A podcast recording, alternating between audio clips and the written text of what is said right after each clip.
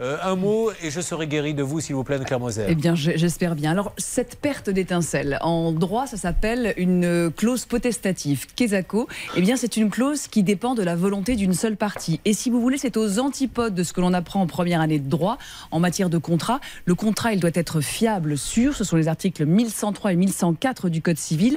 Donc, aucune clause ne peut dépendre de la volonté d'une partie. La perte d'étincelle, c'est nul et non valable.